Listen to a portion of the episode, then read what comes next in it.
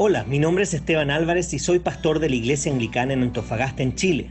Si hay un pasaje que me gusta en la Biblia es Lamentaciones 3 del 22 al 23 que dice, El fiel amor del Señor nunca se acaba, sus misericordias jamás terminan, grande es su fidelidad, sus misericordias son nuevas cada mañana.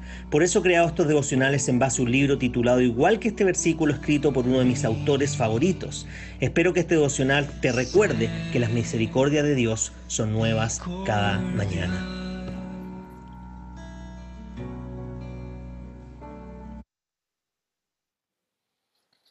Bien, el título del devocional de hoy día es, Como hijo de Dios, no te sientes a esperar la esperanza. No, la gracia hace posible que te levantes y vivas en esperanza. La esperanza del Evangelio es un gran bocado. Incluye provisiones maravillosas que es difícil obtenerlo todo en una sola mordida.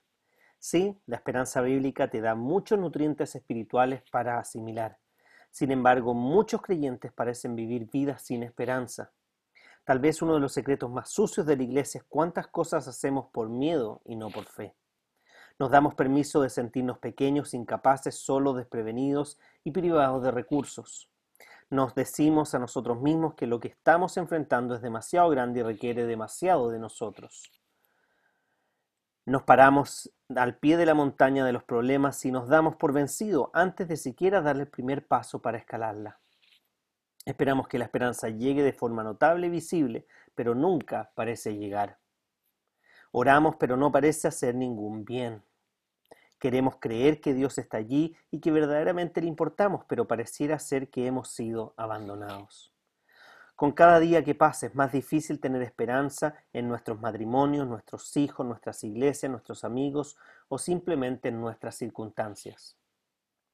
Nos preguntamos, ¿dónde puedo encontrar esperanza? Lo que no logramos comprender es que nuestro problema no es la esperanza, es nuestra vista. La esperanza ya ha llegado. ¿Qué? Te preguntas, ¿dónde? La esperanza no es una cosa, la esperanza no es una circunstancia, la esperanza no es una idea, la esperanza no es, eh, perdón, la esperanza es una persona y su nombre es Jesús. Él vino a esta tierra a enfrentar lo que tú enfrentas y derrotar lo que te derrota para que puedas tener esperanza.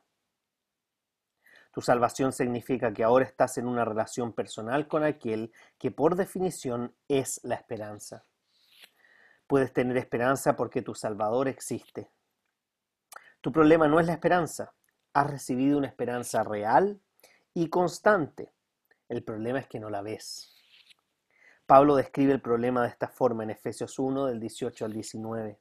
Dice, pido también que les sean iluminados los ojos del corazón para que sepan a qué esperanza Él los ha llamado cuál es, la, es la riqueza de su gloriosa herencia entre los santos y cuán incomparable es la grandeza de su poder a favor de los que creemos.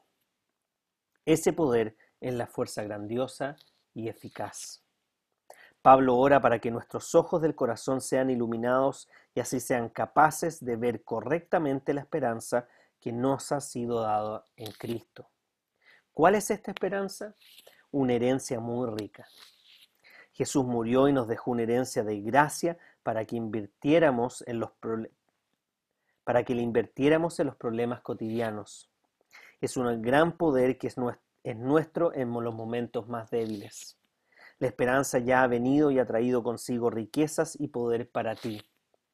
Como puedes ver, no tienes un problema de esperanza, tienes un problema de visión, pero la gracia te ilumina. Para seguir profundizando y siendo alentado con este tema, puedes ver Efesios 2 del 11 al 22. Solo me gustaría agregar, si hoy día nos fijamos en las circunstancias que estamos viviendo, probablemente es muy fácil perder la esperanza. Si nos enfocamos en los problemas que estamos viviendo, quizás es muy fácil perder la esperanza. Hoy día mucha gente tiene puesta toda su esperanza en una vacuna para la pandemia esperando que teniendo la vacuna, casi que todos nuestros problemas se resuelvan. Y sabemos que una vacuna es muy importante para justamente eh, no tener que sufrir o padecer lo que estamos viviendo hoy día eh, y poder enfrentar este virus que ha sido tan perjudicial. Pero la verdad es que cuando ponemos nuestra esperanza en cosas materiales, cuando ponemos nuestra esperanza en personas en este mundo y no nuestra esperanza la entendemos a la luz de lo que Cristo ya ha hecho, es muy fácil perder la esperanza. Porque si tu esperanza está puesta en un mejor trabajo, probablemente te decepcione. ¿Y qué pasa cuando consigas ese trabajo? ¿En qué pondrás la esperanza? Si tu esperanza está en el futuro de tus hijos. Bueno, hoy día muchos de tus hijos probablemente ven truncado su futuro o, no lo ven con esperanza por lo que es la universidad o el modo de entrar, etcétera, etcétera, etcétera. Entonces la pregunta es, ¿dónde está puesta tu esperanza? Porque si tu esperanza está puesta realmente en Cristo, esa esperanza, como leímos, ya llegó, ya es tuya y te sirve para enfrentar cualquier problema que vivamos en el presente. ¿Por qué? Porque nos damos cuenta de que este mundo no es todo, de que este no es nuestro hogar, estamos solo de paso y que nos espera algo mucho mayor, en el cual no habrá más dolor, más sufrimiento, más pecado, más muerte. Pero no es solo mirar al futuro, no es solo levantar la vista y ver todo lo que nos espera, sino que poder que esa visión general hacia el futuro nos permita vivir un presente con gracia, para así poder enfrentar los sufrimientos de hoy día con la gracia y la esperanza de que esto no es todo y de que lo más terrible que pueda sufrir aquí va a ser lo último que voy a sufrir. Porque incluso si nos quitan la vida, incluso si COVID nos quita la vida, eso es simplemente un paso para una vida eterna. Por lo tanto, debemos transmitir esta palabra de esperanza, que no es algo que estamos esperando, es algo que ya llegó y que debemos recordarla y que debemos pedirle que por la gracia de Dios no solo nuestros ojos puedan ser abiertos o nuestra mente pueda recordar esta realidad, esta esperanza, sino que también podamos transmitirle a aquellos que hoy día están ciegos, sordos y sin ninguna esperanza en el futuro, porque tus esperanzas probablemente estaban puestas en cosas que son finitas.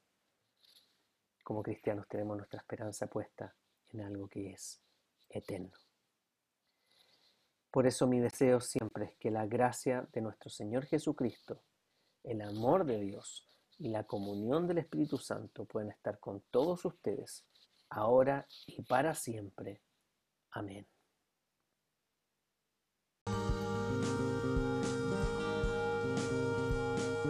Si este devocional te ha ayudado de alguna forma, te animamos a que puedas compartirlo con otras personas. Además nos gustaría que nos escribieras a iasa.cl o que visites nuestro canal de YouTube IASA espacio abajo ANF espacio abajo Iglesia espacio abajo Anglicana o que puedas visitar nuestro Instagram pastor.anglicano.antofa. Nos vemos en un próximo devocional de Nuevas Misericordias cada mañana.